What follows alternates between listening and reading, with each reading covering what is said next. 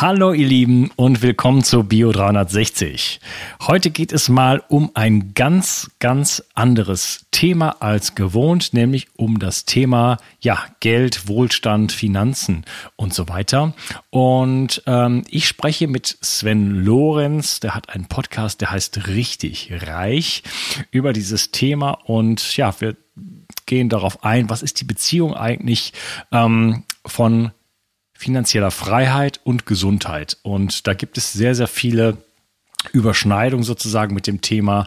Und ähm, er redet zum Beispiel darüber, dass 85 Prozent der Menschen in Deutschland und in den USA und in Japan sieht es sogar noch schlechter aus, ähm, keineswegs einen Job machen, den sie wirklich aus Leidenschaft äh, tun, sondern wirklich einfach unzufrieden sind in ihrem Job. Und ja, wir reden darüber, warum wir eigentlich dieses Mindset nicht haben, in Deutschland ähm, unter, un, un, Unternehmertum sozusagen anzugehen, äh, warum wir uns mit wenig zufrieden geben, warum wir es nicht schaffen, ähm, Ziele uns zu stecken und da in die Umsetzung zu kommen und vieles, vieles mehr.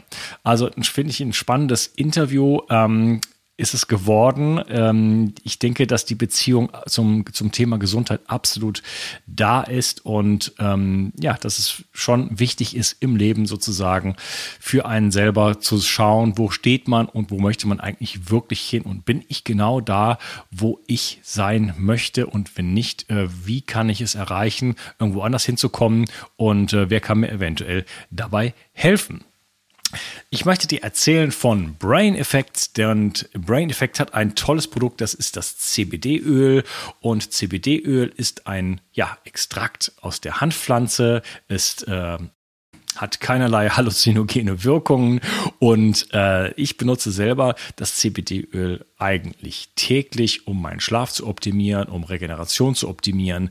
Das äh, CBD-Öl stimuliert das ähm, eigene cannabinoide System des Körpers und ermöglicht uns einfach da in die Regeneration zu kommen und ähm, ja, ist eine tolle Möglichkeit, wirklich äh, auch den Schlaf zu verbessern. Ich bin großer Fan davon und äh, Brain Effect hat, ist eine tolle Firma aus Berlin und die haben tolle Produkte. Ich kenne den Fabian Völsch, den Gründer persönlich, ganz, ganz netter Typ. Und äh, ja, ich kann das nur empfehlen, das Produkt von denen ähm, und auch die anderen Produkte. Wer da Interesse hat, bekommt einen Gutschein mit äh, über sage und schreibe 20 Prozent. Der Gutschein heißt die Zauberformel Bio 360 und du gehst einfach auf den Link unten in der Description oder in den Show Notes und du findest da die Produkte von Brain Effect und unterstützt nicht nur deine eigene Gesundheit, sondern auch diesen Podcast, damit es ihn in Zukunft auch noch weiter gibt. Dann möchte ich dir noch erzählen, dass ich ein neues Buch rausgebracht habe, das heißt Neuanfang. Und in dem Buch geht es um meine eigene Geschichte, also es geht um die Basisthemen, die wichtigsten Themen meiner Arbeit, es geht um den Schlaf, wie kannst du deinen Schlaf optimieren, wie wichtig ist überhaupt der Schlaf, ähm, es geht um das Thema Stress, es geht um das Thema Ernährung. Und ich mache in dem Buch, mache ich es so, dass ich immer ähm, zum einen erstmal erkläre, warum ist das Thema überhaupt so wichtig und was passiert, wenn wir es machen und wenn wir es nicht machen.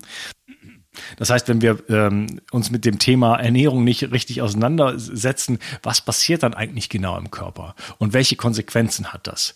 Und dann gibt es immer einen praktischen Teil, wo ich wirklich dann ja Tipps gebe und äh, Inspiration gebe wie man das Ganze dann wirklich auf die Straße bringen kann, umsetzen kann. Es geht um das Thema Zellkraftwerke, Mitochondrien, es geht auch ein bisschen um Entgiftung und um Stress. Ähm, genau, du kannst mich unterstützen, indem du das Buch kaufst und du kannst mich vor allem unterstützen, indem du mir eine unglaublich schöne und liebevoll geschriebene Bewertung auf Amazon hinterlässt. Das ähm, hilft mir kolossal. Und äh, ja, wenn du, bitte schreibe keine Kritik da rein, schreib mir die Kritik selber an info at bio360.de und ich werde sie lesen und ich werde, bin immer offen für Kritik, aber bitte nicht auf so einer öffentlichen Plattform. Das kann sehr schädlich sein für jeden Autor im Übrigen. Ja, ähm, dann ähm, möchte ich dir noch erzählen von meinen ganzen Produkten. Ich habe das Wildkräuterpulver ähm, Wildkräuter pur. Das ist ein fantastisches Produkt, ähm, was unglaublich erfolgreich ist, vor allen Dingen bei Kindern und überhaupt bei den Menschen, die es probieren. Denn ähm, ich muss sagen, ich habe Glück gehabt und habe diese Rezeptur zusammengestellt unter verschiedensten Gesichtspunkten, aber auch unter dem Gesichtspunkt Geschmack. Aber wenn man das nicht sozusagen ähm, alles im Labor hat und äh, ausprobieren kann, da muss man auch ein bisschen Glück haben. Ich hatte Glück und es ist unglaublich lecker geworden.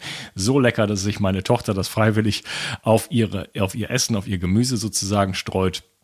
Und äh, ich tue es in meine Knochenbrühe, ich tue es aufs Fleisch, ich tue es aufs Gemüse, ich tue es auf den Reis, ich tue es überall drauf, wo es mir gerade sozusagen passt. Und äh, ja, Wildkräuter pur ähm, heißt das Ganze.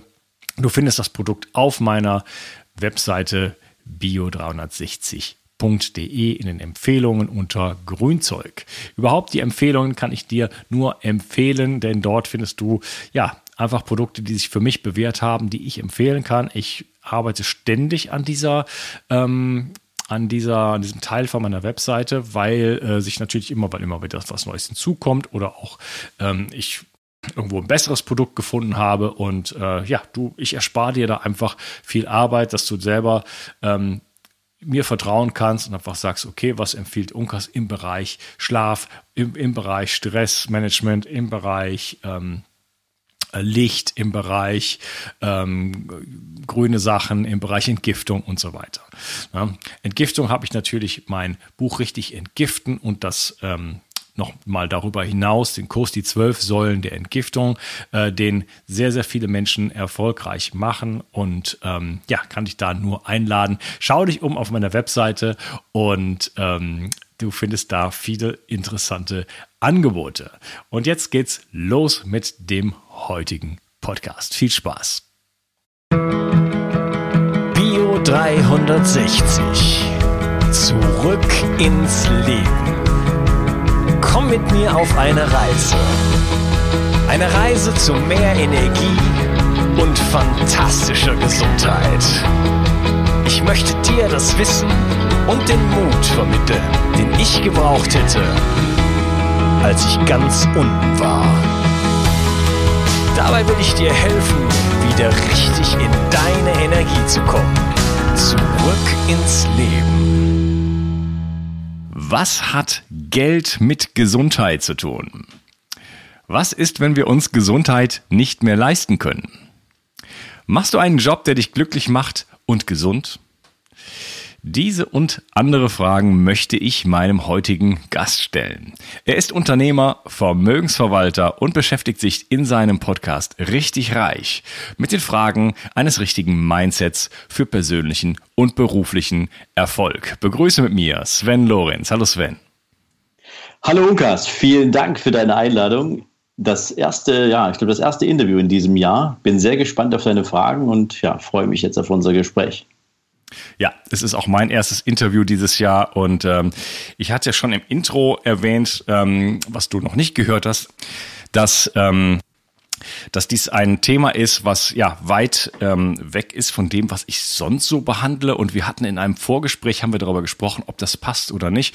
Und du hast mich letzten Endes, äh, sag ich mal, überzeugt, dass dieses Thema sehr, sehr wohl in meinen Podcast passt. Und äh, weil äh, Gesundheit am Ende doch auch viel mit Geld zu tun haben kann und ähm, auch mit, mit, mit Glück und Erfüllung und, und Leidenschaft und so weiter. Ähm, aber bevor wir jetzt einsteigen in dieses Thema, vielleicht kannst du dich noch so ein bisschen vorstellen. Ja, das mache ich natürlich super gern. Ähm, ja, wo fange ich an? Also ich bin 47 Jahre alt, wohne im wunderbaren Dresden in der Landeshauptstadt von Sachsen. Ja, das Elbflorenz, wie man es so schön nennt.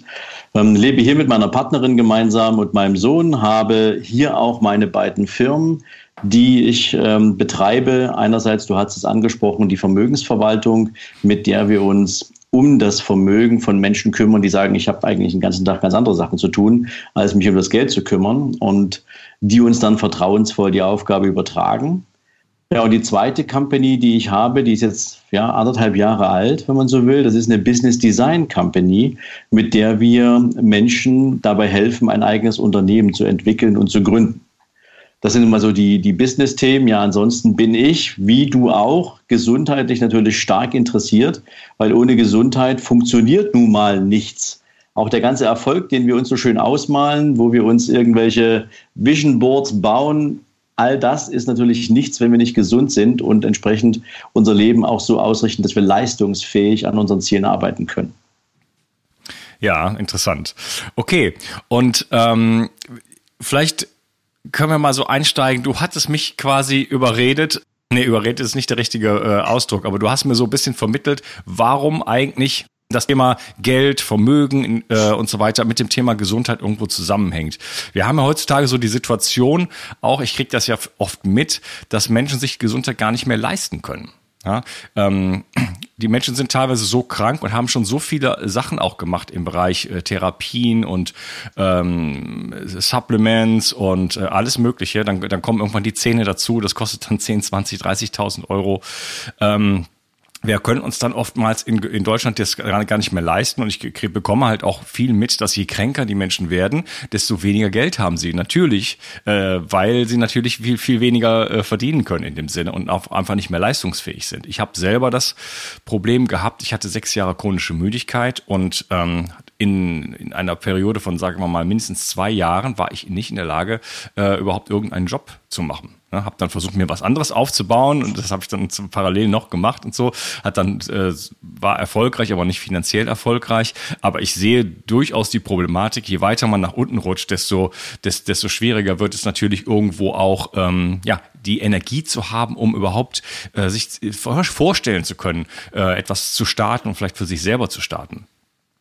Vielleicht möchtest du da mal so ein bisschen einsteigen und sagen, äh, uns erzählen, was so dein, deine Position dazu ist. Was hat das Ganze alles miteinander zu tun? Naja, grundsätzlich glaube ich ja, dass vieles oder die meisten Dinge, die unser Leben beeinflussen, irgendwo bei uns im Kopf beginnen. Das ist ja auch nichts Neues, das ist ja auch keine Raketenwissenschaft. Ähm, so wie ich denke, wie ich fühle, so handle ich in der Regel auch.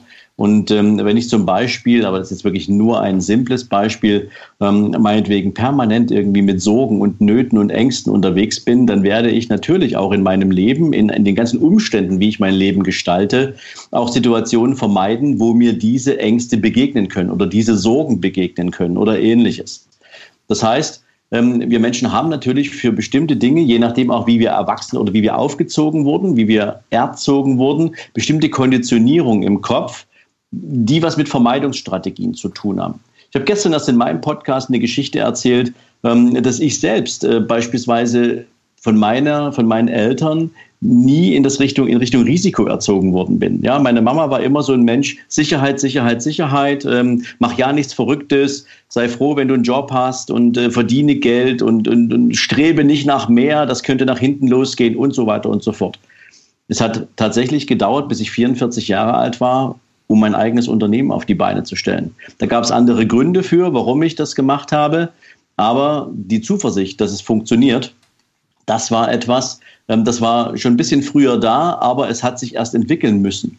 Und ich glaube, so ist das auch mit dem Thema Gesundheit. Wir Menschen haben das Problem, dass wir natürlich schnellen Zugriff haben auf alles, was schnell und leicht geht. In einer hektischen Zeit von heute ist es natürlich viel leichter. Ich fahre mal eben schnell beim McDrive ran, lass mir dort so einen Burger in die, in die Tüte packen und esse den dann entweder schnell zu Hause oder da auf dem Parkplatz. Oder ich gehe mal eben schnell in so ein Schnellrestaurant rein. Das ist jetzt nur ein von vielen Beispielen. Genauso ist es, wenn Menschen auf Arbeit sind und sie sind unter Stress, unter Druck. Ich kenne ganz viele Menschen, die es sich abgewöhnt haben, gesund in der Mittagspause essen zu gehen. Da wird mal schnell irgendwie beim Bäcker um die Ecke ein Baguette geholt dann wird der nächste Kaffee mit eingeworfen, regelmäßig Wasser trinken, all die ganzen Dinge, die normalerweise für die Grundfunktionalitäten unseres Körpers verantwortlich sind, wo wir genau wissen, dass sie so funktionieren, die lassen wir weg aus dem Gefühl von Stress heraus. Und ich glaube, das ist so der, der erste Punkt, wo wir immer dran denken können, ähm, warum mache ich das eigentlich? Warum lasse ich mich so treiben in meinem täglichen Tun? Natürlich spielen auch so eine Sachen eine Rolle wie ähm, Veranlagung. Ja, aber kann ich dir auch wiederum sagen, ich bin zum Beispiel kein Körpertyp, der, ich sag's mal, essen kann, was er will und irgendwie nicht, nicht, nicht, nicht darauf achten muss, dass er zunimmt. Ich auch nicht. Ich weiß, ich weiß ganz genau, dass ich, wenn ich ein körperliches gutes Gefühl haben will, dann muss ich Disziplin haben beim Thema Essen. Dann muss ich Disziplin haben, auch beim Thema sportliche Betätigung. Und das sind also eine Dinge, damit fängt es ja schon mal an. Und häufig ist es ja so, dass Anzeichen von Erkrankungen, ich bin jetzt kein Arzt, ja, aber das Anzeichen von Erkrankungen ja erst viel, viel später entstehen, nachdem ich angefangen habe, meinen Lebenswandel in gewisser Weise umzustellen oder ihn einfach laufen zu lassen. Ja, unser Körper, also ich habe mal irgendwo was gelesen in einer Studie, dass ja erst 50 Prozent ähm, sozusagen Einschränkungen in der Funktionalität von Organen und unserem körperlichen System vorhanden sein müssen, damit wir überhaupt ein Symptom merken. Bis zu dem Zeitpunkt kann das unser Körper wegkompensieren. Das heißt also, wie viel Zeit ist erst vergangen, in der wir gar nicht reagiert haben, in der wir vielleicht auch gar nicht den Eindruck hatten, etwas verändern zu müssen. Ich glaube, da fängt es schon mal an. Ja, ähm, was mich interessieren würde, was mich interessieren würde, ist, ähm, du hattest, du hattest eben gesagt, du hast selber erst mit 44 angefangen, du bist jetzt 47, also vor drei Jahren dein eigenes Unternehmen zu gründen. Das ist bei mir in etwa irgendwo ähnlich. Ich habe selber niemals so ein unternehmerisches Mindset gehabt. Du hattest von Mindset geredet. Ähm, ich hatte immer mal wieder Ideen über die letzten 20, 30 Jahre, wo ich dachte, ach, damit könnte man ja eigentlich eine Menge Geld verdienen, aber ja. ähm, habe nie irgendwas in der Richtung umgesetzt weil ich mhm. gar keine Lust dazu hatte. Ich hatte, ich konnte mir das gar nicht vorstellen. Das lag aber vor allen Dingen daran, dass ich natürlich überhaupt gar keine Ahnung hatte, wie man so etwas überhaupt machen würde. Ne? Und deswegen, mhm. äh, ich habe mein Leben halt so vor mich hingelebt, habe gemacht, was ich wollte. War, es gab auch andere Bedürfnisse, andere Ziele. Ich war Musiker und so weiter. Ähm, nichtsdestotrotz ähm, meine Frage geht in die Richtung, äh, was ist eigentlich, wie sieht unser Bildungssystem heutzutage aus? Lernen wir es irgendwo an irgendeiner Stelle wirklich mit Geld umzugehen, Unternehmen zu gründen, Vermögen aufzubauen und äh, vielleicht äh, ja ein, ein eigenes kleines äh, Reich sozusagen äh, zu erschaffen? Also unser System tut da gar nichts für. Das heißt also, unser Bildungssystem ist noch äh, nach dem Humboldtschen Bildungssystem aufgebaut. Das heißt also, ähm, danach fleißige, gehorsame Soldaten zu erschaffen, Menschen, die nicht nachfragen, Menschen, die funktionieren. Ja, wenn du dir mal anschaust, dass ähm, wir heute nach wie vor in der Schule und das meine ich jetzt nicht despektierlich. Sicherlich gehört eine gute Ausbildung dazu. Aber in der neunten und zehnten Klasse, ähm, in der Realschule beispielsweise, bekommen die Kinder heute immer noch den klassischen Einheitsbrei vorgekaut, wie man sich bewirbt mit einem klassischen Lebenslauf, mit einem schriftlichen Anschreiben und so weiter und so fort, um eine Ausbildung zu machen, ähm, die man jetzt irgendwie entscheiden muss, dass man sie tun will. Menschen werden heutzutage immer noch nicht, die jungen Menschen vor allen Dingen, daran geführt, nach dem Motto, ähm, lass uns doch mal rausfinden, was ist denn tief in dir als Veranlagung vorhanden? Was könnte denn in einer beruflichen Ausübung deine Talente, deine Begabungen, deine bisherigen Lebenserfahrungen so ergänzen, dass das einen Match ergibt, dass das zusammenpasst. Wir machen uns als Gesellschaft nicht die Mühe, Menschen in ihr Potenzial zu bringen, sondern wir sind immer noch unterwegs und sagen, wir brauchen halt die und die Jobs. Und das siehst du unter anderem witzigerweise mittlerweile sogar daran, ähm, dass wir, du kennst dieses Thema Fachkräftemangel, dass wir ja zum Beispiel Unternehmen haben, die sich heutzutage fast schon beim, beim, äh, beim frischen Schulabgänger bewerben, um ja, Anerkennung, dass man dieses Unternehmen als Ausbildungsbetrieb sozusagen äh, auswählt. Trotzdem geht es um das Thema Berufsausbildung und möglichst lange Zeit in diesem Job unterwegs zu sein.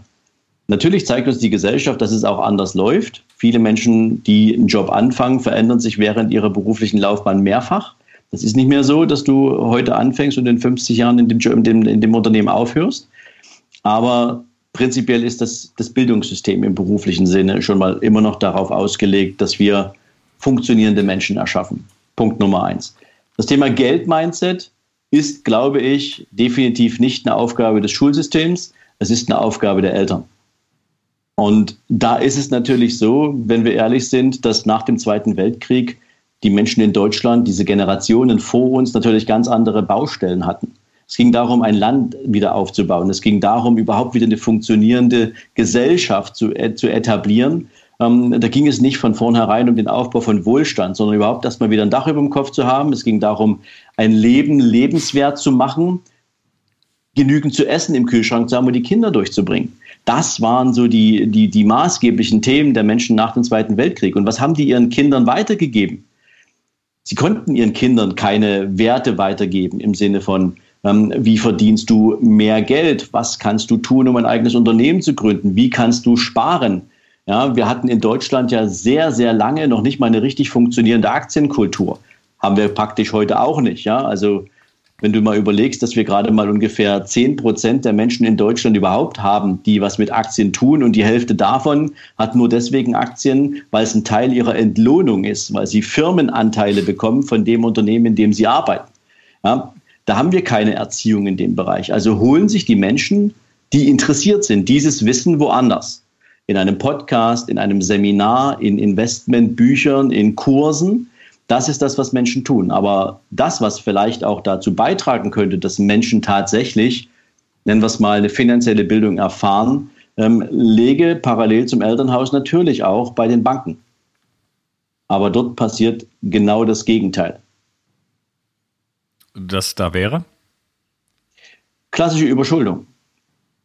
Praktisch ist das beliebteste Produkt der Banken aktuell der Ratenkredit. Mhm. Warum? Das ist das Produkt, mit dem du am meisten Geld verdienst. Ja, wir haben ein niedriges Zinsumfeld, das heißt auch Zinsen für Ratenkredite sind extrem niedrig. Während du beispielsweise vor fünf Jahren noch Maximallaufzeiten hattest von 84 Monaten, kannst du mittlerweile mehr als 100 Monate in Ratenkredit haben. Mach die Rate schön klein, damit der Mensch das Gefühl hat, dass er sich über eine lange Zeit eine sehr kleine Rate leisten kann und konsumiere heute etwas, wofür du eigentlich noch nicht genügend Kapital hast. Und da wird mit Sachen gewoben, wo ich persönlich sage, ähm, das ist schon moralisch grenzwertig, wenn es darum geht, finanzier dir doch heute deinen Urlaub und zahle ihn einfach später zurück. Dass da dieser Mensch gegebenenfalls die nächsten fünf oder acht Jahre überhaupt nicht mehr irgendwohin in Urlaub fahren kann, weil er damit zu tun hat, dieses, diese 14 Tage Lebensglück abzuzahlen, ähm, darüber klärt man die Menschen ja nicht auf. Man spielt natürlich auch mit der Naivität der Menschen und ähm, das ist etwas, das ist weit entfernt von dem Umgang mit Geld und weit entfernt vom Thema Vermögensaufbau. Ja. Ja, sehr interessant, was du gesagt hast, so ein bisschen die Geschichte Nachkriegsdeutschland. Äh, ähm, die Generation meiner Großeltern, die ich äh, gut erlebt habe, äh, die hat ja, die zeigt das natürlich ganz, ganz klar. Die haben den Krieg mitgemacht als Jugendliche und äh, dann ging es eigentlich immer ums Arbeiten. Also das, äh, es war ja auch so, ich meine, es ist ja wirklich faszinierend, wie es Deutschland dann tatsächlich geschafft hat, aus dieser absoluten ähm, Zerstörung sozusagen so wahnsinnig schnell rauszukommen, wenn man dann mal in andere Länder gegangen ist dann hat man halt gesehen, wie, wie lange sowas da dauert und wie dann Jahrzehnte später eigentlich immer noch ganz viele Dinge kaputt sind. Und das ist ja wirklich unglaublich schnell gegangen in Deutschland. Und das, dieses Mindset von wir packen alle zusammen an und wir arbeiten sozusagen, wir arbeiten uns da durch. Ne? Dieses, das, das hat's halt so gegeben. Und da gibt's da, da, da war kein, ähm, ich, ich, ich, äh, äh, ich gründe ein Unternehmen oder sowas. Selbst? Ja, man muss dazu sagen, äh, Unkas, dass Deutschland natürlich auch wahnsinnig viel Geld bekommen hat also zumindest damals die Bundesrepublik, ähm, aus den, aus den ähm, alliierten Staaten. Das, ja, vom Marshallplan redest du? Ja, na klar, weil das natürlich etwas damit zu tun hatte, dass Deutschland in Europa immer schon eine, eine zentrale Wirtschaftsmacht war und man diese natürlich auch wieder aufbauen wollte. Es gab natürlich darüber hinaus bestimmte Restriktionen im Ausbau, im, im Ausbau von Verteidigungsstrategien, im Ausbau, Aufbau von einem eigenen Bundesheer. Das war ja eine lange Zeit verboten. Aber prinzipiell war natürlich Deutschland ohne diese Finanzspritzen aus dem Ausland, ohne die wirtschaftliche Unterstützung aus den USA insbesondere, nicht so schnell in der Lage, sich zu entwickeln.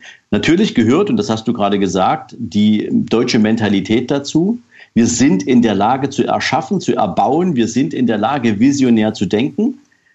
Aber es ging damals ja um andere Ziele als den Vermögensaufbau. Ja, es ging ja nur darum, erstmal ein funktionierendes Land wiederherzustellen. Ähm, aber das nur noch mal als Sidestep, weil ich glaube, das ist wichtig, ähm, dass wir das nicht alles aus eigener Kraft geschafft haben, sondern dass wir natürlich viel Hilfe hatten da. Ja, wobei meines Wissens äh, Deutschland da nur einen sehr geringen Posten sozusagen bekommen hat von dem Marshallplan. Aber da müsste ich jetzt noch mal, noch mal nachlesen, genau. Ähm, nichtsdestotrotz, ähm, was mir auch aufgefallen ist, zum Beispiel im Vergleich zu anderen Ländern, äh, Spanien und ähm, Großbritannien, dass Menschen in Gro Spanien und Großbritannien, in Frankreich bin ich mir nicht so ganz sicher, ähm, dort gibt es fast keine Mieten. Die Menschen mieten nicht. Leute kaufen sich mit 18 ein Haus. Ja? Mhm. Und äh, deswegen gibt es unheimlich viel äh, Besitz sozusagen und dadurch natürlich auch ein gewisses Vermögen äh, bei Menschen meines Alters. Und ich rede jetzt mal, also was weiß ich, als ich 30 war, da hatten dann andere Leute schon ein Haus. Das ich, äh, da habe ich noch nicht mal also drüber nachgedacht oder sowas, ja. Ähm, wie kommt das, dass da so große Unterschiede gibt, dass, dass wir zum Beispiel in Deutschland immer nur mieten? Ja, also natürlich nicht alle, aber viele Menschen, äh, vor allen Dingen halt äh, auch im, ja, jüngere Leute und dass es in anderen Ländern anders ist. Also ich muss ehrlich sagen, Ungas, ich kann dir diese Frage nicht so ad hoc beantworten im Sinne von, dafür gibt es eine, eine glasklare Antwort. Ja? Ich glaube einfach, dass es ähm, auch aus Sicht der, der Familien in äh, den südlichen Staaten, in den südlichen Ländern Europas definitiv so eine Gemeinschaftskultur gibt. Also gerade in Griechenland, in Portugal, in Italien, in Spanien. Da ist das Thema Familie etwas Besonderes. Da leben mehrere Generationen zusammen in einem Haus. Ja, und wenn die Menschen dann ausziehen, wenn die Kinder dann ausziehen, dann haben die auch das Bedürfnis, ihrer künftigen Familie und den Generationen, die folgen, ein Haus zu geben, ein Haus hinzustellen. Und ähm, damit im Prinzip so die Weiterentwicklung der Familie auch am Laufen zu halten. Ich glaube, das ist etwas, das liegt so ein Stück weit schon in, auch der, in der Veranlagung, in der Mentalität der Menschen dort vor Ort. Ähm, die haben ja auch andere Themen. Ne? Wenn du dich in Italien oder in Spanien mal umschaust, da geht eben halt wetterbedingt mittags kein Mensch arbeiten. Da machen die Siesta. Ja? So, dafür arbeiten die halt bis nachts um elf. Bei uns unvorstellbar. Du hättest sofort die Gewerkschaften auf der Straße, wenn wir sagen würden, wir führen jetzt hier mittags irgendwie drei Stunden Unternehmenspause ein und arbeiten dafür bis nachts. Würde keiner sexy finden. So haben sich natürlich die Dinge auch sehr unterschiedlich entwickelt. Ich glaube allerdings auch, dass wir Deutschen so prinzipiell ein sehr sicherheitsorientiertes Volk sind. Und wenn du dir ein Haus kaufst, dann bedeutet das natürlich auch, dass du für dieses Haus definitiv zu bezahlen hast. Ist ja nicht so, dass man dir das Haus hinstellt, wenn du 18 bist und sagst, hier hast du, ähm, sei froh damit, sondern das musst du bezahlen. Und frühzeitig in die Verantwortung zu gehen, etwas auf lange Sicht abzuzahlen, das liegt uns Deutschen nicht wirklich im Blut. Wir sind eigentlich kein Volk von Schuldnern. Das, das wollen wir eigentlich gar nicht haben. Wir sind das nicht gewohnt. Trotzdem ist es auf einer anderen Ebene, wir hatten gerade darüber gesprochen, etwas, was sich in unsere Gesellschaft in den letzten Jahren Stück für Stück eingeschlichen hat, dass auch wir diesem, diesem Schuldenmachen erliegen, allerdings mehr auf der Konsumseite, weniger in der Beschaffung von Eigentum. Grundsätzlich ist das aber etwas, was in unserer Mentalität so mit dem Thema Eigentum nicht so veranlagt ist.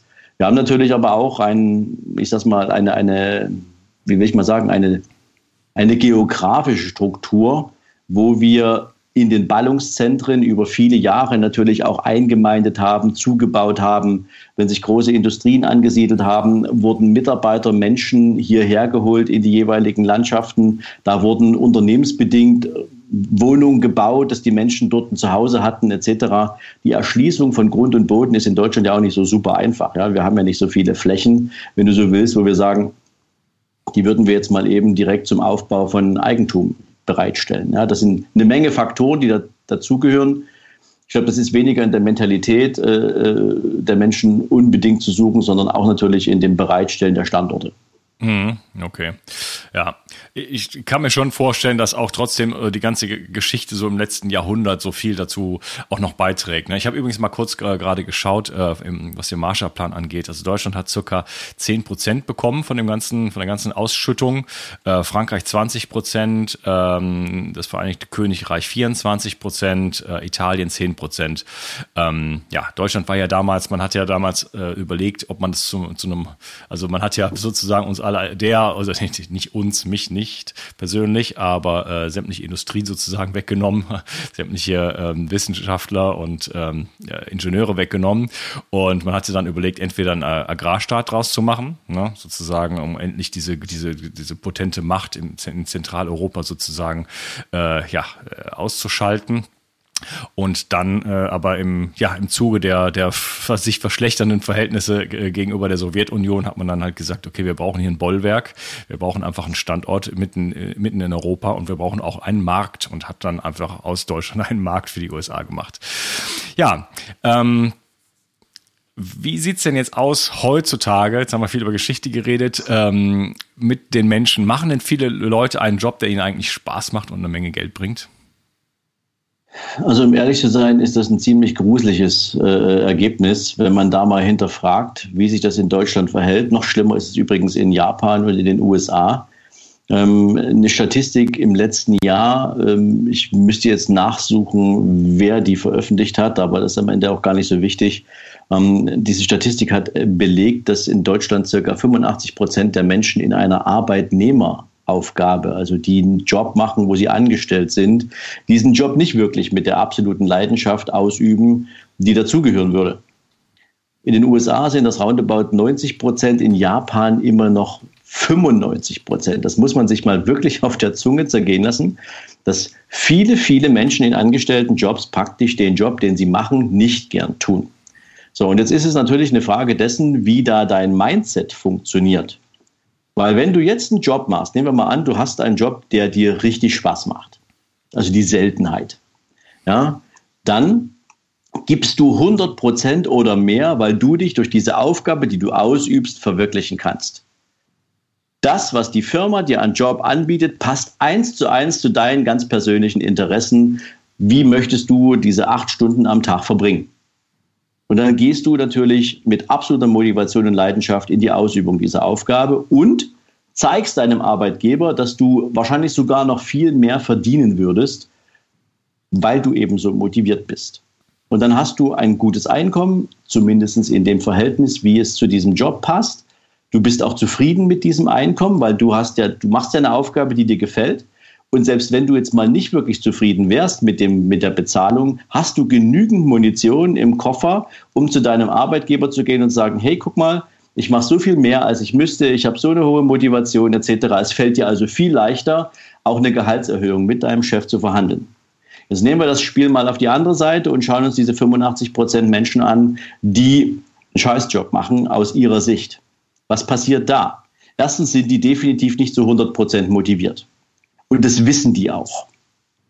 Egal, ob die sich montags schon auf den Freitag freuen, ob die Gespräche in der Pause mit ihren Kollegen führen über den Zustand des Unternehmens, über ja, die Attraktivität der Aufgabe oder was auch immer. Auf jeden Fall wissen diese Menschen, dass sie den Job definitiv nicht so mögen, wie es sein sollte. Also werden sie natürlich auch die Klappe nicht weit aufreißen im Sinne von, ich verdiene eigentlich viel mehr. Weil sie wissen, dass die Leistung, die sie für diesen Job erbringen, nicht dieser hundertprozentigen Motivation entspricht, die sie an den Tag legen würden, wenn sie einen Job machen würden, der ihnen gefällt und der zu ihnen passt. Damit haben wir zwei Situationen. Menschen verdienen nicht das Geld, was sie eigentlich verdienen könnten, weil sie nicht den Job machen, den sie mögen. Und zweitens verursachen sie einen riesengroßen volkswirtschaftlichen Schaden, weil sie in der Regel nicht die Leistung abrufen, die sie könnten. Und das ist eigentlich ein Unding. Ja, und wenn ich sage eigentlich, dann weil sich Stück für Stück in unserer Gesellschaft jetzt langsam aber sicher auch eine gewisse Bewegung abzeichnet, dass Menschen der jüngeren Generation jetzt tatsächlich anfangen, darüber nachzudenken, wie wertvoll sind sie denn als Individuum für die Gesellschaft?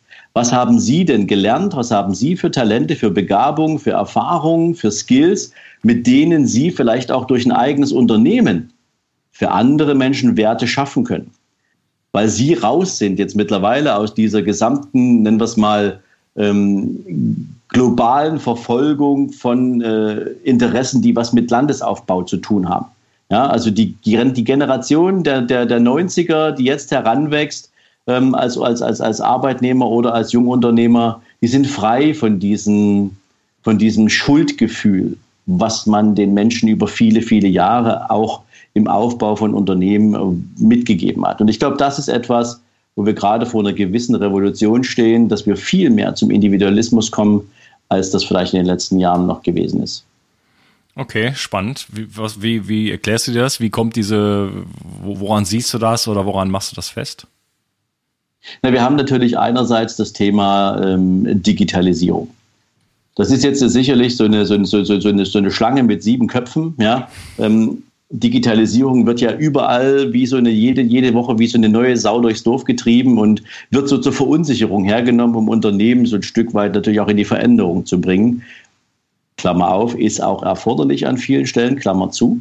Aber was kannst du mit Digitalisierung heute als junger Mensch oder überhaupt als Unternehmer denn erreichen? Es ist völlig egal, wo du bist, wo du sitzt. Ein Laptop, ein gutes Produkt, eine gute Dienstleistung, der Zugang über digitale, über digitale Medien. Schau, wir machen jetzt hier gerade einen Podcast zusammen. Das heißt, egal wo deine Hörer sich befinden, sie können deinen Podcast, den Inhalt konsumieren und können dort an dieser Stelle, wo sie sind, halt entweder etwas aus dieser Folge rausholen und für sich in die Umsetzung bringen oder Sie können eben halt entscheiden, Sie brauchen noch mehr Informationen und dann gehen Sie auch online und holen sich diese Informationen. Das heißt, der Zugang zu Informationen und der Zugang oder die Möglichkeit, heute Produkte zu entwickeln im digitalen Zeitalter, die ist extrem groß. Und selbst wenn du Handel betreiben willst, du kennst vielleicht diese ganzen Geschichten ähm, so mit, äh, mit Amazon, äh, äh, ich kriege jetzt den Namen nicht ganz zusammen, also wo du im Prinzip bei Amazon Länderinteressen miteinander verbinden kannst. Ja, du suchst dir dort ein Produkt, das wird in einem Land entwickelt, in einem anderen Land hast du den Markt, ja, dann bringst du beide zusammen. Ähm, Amazon FBA heißt das. Mhm. Ähm, da, da musst du nicht vor Ort sitzen. Du musst vielleicht mal nach China fliegen, um die Produktionsstätte zu besuchen, wo du dein Produkt fertigen lässt. Aber den Marktplatz hast du wo ganz anders. Ja, also du bist Teil davon. Das, das Schwierige dabei ist, dass wir natürlich im produzierenden Gewerbe eine Menge liegen lassen, weil sich kein Mensch mehr so wirklich für produzierendes Gewerbe interessiert. Damit rückt natürlich auch das Thema für Handwerksbetriebe, für, für Maler, für Dachdecker und, und, und, und. Das rückt natürlich auch in ein gewissiges, schwieriges Umfeld, weil die finden kaum noch jemanden, der Interesse hat, sich frühmorgens um vier in eine Backstube zu stellen. Mhm. Ja? Oder irgendwie tatsächlich handwerklich tätig zu sein. Der Trend geht hin zum Thema vereinfachtes Leben, egal wo ich bin. Ähm, es gibt diesen schönen Begriff digitale Nomaden. Eine Menge Menschen versuchen momentan auch so ein Stück weit, gerade in ihrer jungen Lebensphase, von überall auf der Welt irgendwas zu machen. Ja, ob sie nach Bali gehen und von Bali aus einen Yogakurs äh, launchen, ja, wie erfolgreich auch immer das sein mag. Aber das Interessante an dieser Geschichte Unkas für mich ist, dass Menschen tatsächlich den Mut haben zu sagen, ich mache da einfach mal los. Ich probiere das jetzt mal aus. Was soll denn schlimmstenfalls passieren? Und das finde ich großartig. Ja, und es werden immer mehr davon, weil natürlich die Menschen, die sich aufmachen, um darüber zu sprechen, welche Möglichkeiten es gibt, die werden auch immer mehr. Und du weißt ja, wie es ist. Es ist wie so eine Bewegung. Denk mal an Greta Thunberg. Ja? Am Anfang hat sich dieses Mädchen ganz alleine irgendwie vor eine Schule gestellt oder irgendwo hingestellt und gesagt, ähm, ich demonstriere jetzt fürs Klima. Und je bekannter dieses Thema wurde, umso mehr Menschen haben sich dahinter versammelt. Und so ähnlich ist das auch mit den Chancen und Möglichkeiten, die sich heute aus den, ja, nennen wir es mal, digital-technischen Möglichkeiten ergeben, um was Eigenes auf die Beine zu stellen. Mhm. Okay. Lieber Sven, ähm, ich würde sagen, es ist ein schöner Moment um die Episode hier zu unterteilen. Und ich würde mich gerne äh, ja noch weiter mit dir unterhalten. Äh, da, da natürlich darüber noch auch so ein bisschen, was sind so auch die gesundheitlichen Folgen von Armut und Geldknappheit und ähm, wie kann man wirklich auch Freiheit erlangen. Und natürlich gehen wir auch auf praktische Aspekte ein, wie wir letzten Endes da unser Mindset ändern können und so weiter. Ich Sehr danke dir erstmal, dass du heute dabei warst und äh, wir sprechen uns im nächsten Teil. Mach's gut. Ciao. Ciao. Ich möchte dir von meinem neuen Buch Neuanfang erzählen, das gerade im Handel erschienen ist. Ich nehme dich auf diesem Buch auf eine kleine Reise durch mein Leben und zeige dir, wie ich eigentlich durch ja eine lange Phase der Krankheit zu dem Bewusstsein gekommen bin, wie wichtig eigentlich Energie und Gesundheit für mein Leben ist, für meine Fähigkeit zu lieben, für meine Fähigkeit der Empathie, für ähm, meine Kreativität, meine Inspiration und so weiter und so fort. Und äh, dann ja gibt, ist das ein Ratgeber für die wichtigsten Säulen meiner Meinung nach, so als mein Erstlingswerk in dem Sinne ähm, der Gesundheit, was natürlich die, die grundlegenden Strategien sind, wie Schlaf, die Gesundheitsstrategie überhaupt Nummer eins, die Basis der Pyramide. Und dann ähm, gibt es ein Kapitel über Ernährung, wo ich auch wieder die Basics vermittle, äh, keine dogmatische äh, äh, Ernährungslehre in dem Sinne, sondern wirklich einfach ähm, ja, Material an die Hand gebe, womit man sich seine eigene Ernährung sozusagen schneidern kann und auf jeden Fall Verbesserungen erzielen kann. Dann geht es um das Thema Bewegung. Sitzen ist das neue Rauchen. Wir bewegen uns zu wenig. Wir wissen es alle. Wir tun nichts. Und ich gebe praktische, handfeste Tipps, wie man mehr Bewegung mit Spaß und Freude in das Leben einbauen kann. Dann geht es ähm, um das Thema der Zellenergie, der Mitochondrien. Da ähm, ja, kannst du einiges erfahren, wie du wirklich äh, auf Zellebene sozusagen zu mehr Energie kommst. Und dann gibt es noch Kapitel über Stress und ähm, Umweltgifte, die Energieräuber Nummer eins meiner Meinung nach. Und ja, das ist mein neues Buch Neuanfang, kurz vorgestellt. Und ähm, du kannst es jetzt überall kaufen, wo es Bücher gibt. Und wenn du mich unterstützen möchtest, dann hinterlasse mir doch eine richtig gute Bewertung bei Amazon. Ähm, und wenn du eine Kritik hast an dem Buch, dann schreib mir bitte eine E-Mail und ich werde das beim nächsten Buch berücksichtigen. Ich danke dir und wünsche dir einen tollen Tag. Bio 360. Zurück ins Leben. Komm mit mir auf eine Reise. Eine Reise zu mehr Energie und fantastischer Gesundheit. Ich möchte dir das Wissen und den Mut vermitteln, den ich gebraucht hätte, als ich ganz unten war. Dabei will ich dir helfen, wieder richtig in deine Energie zu kommen. Zurück ins Leben.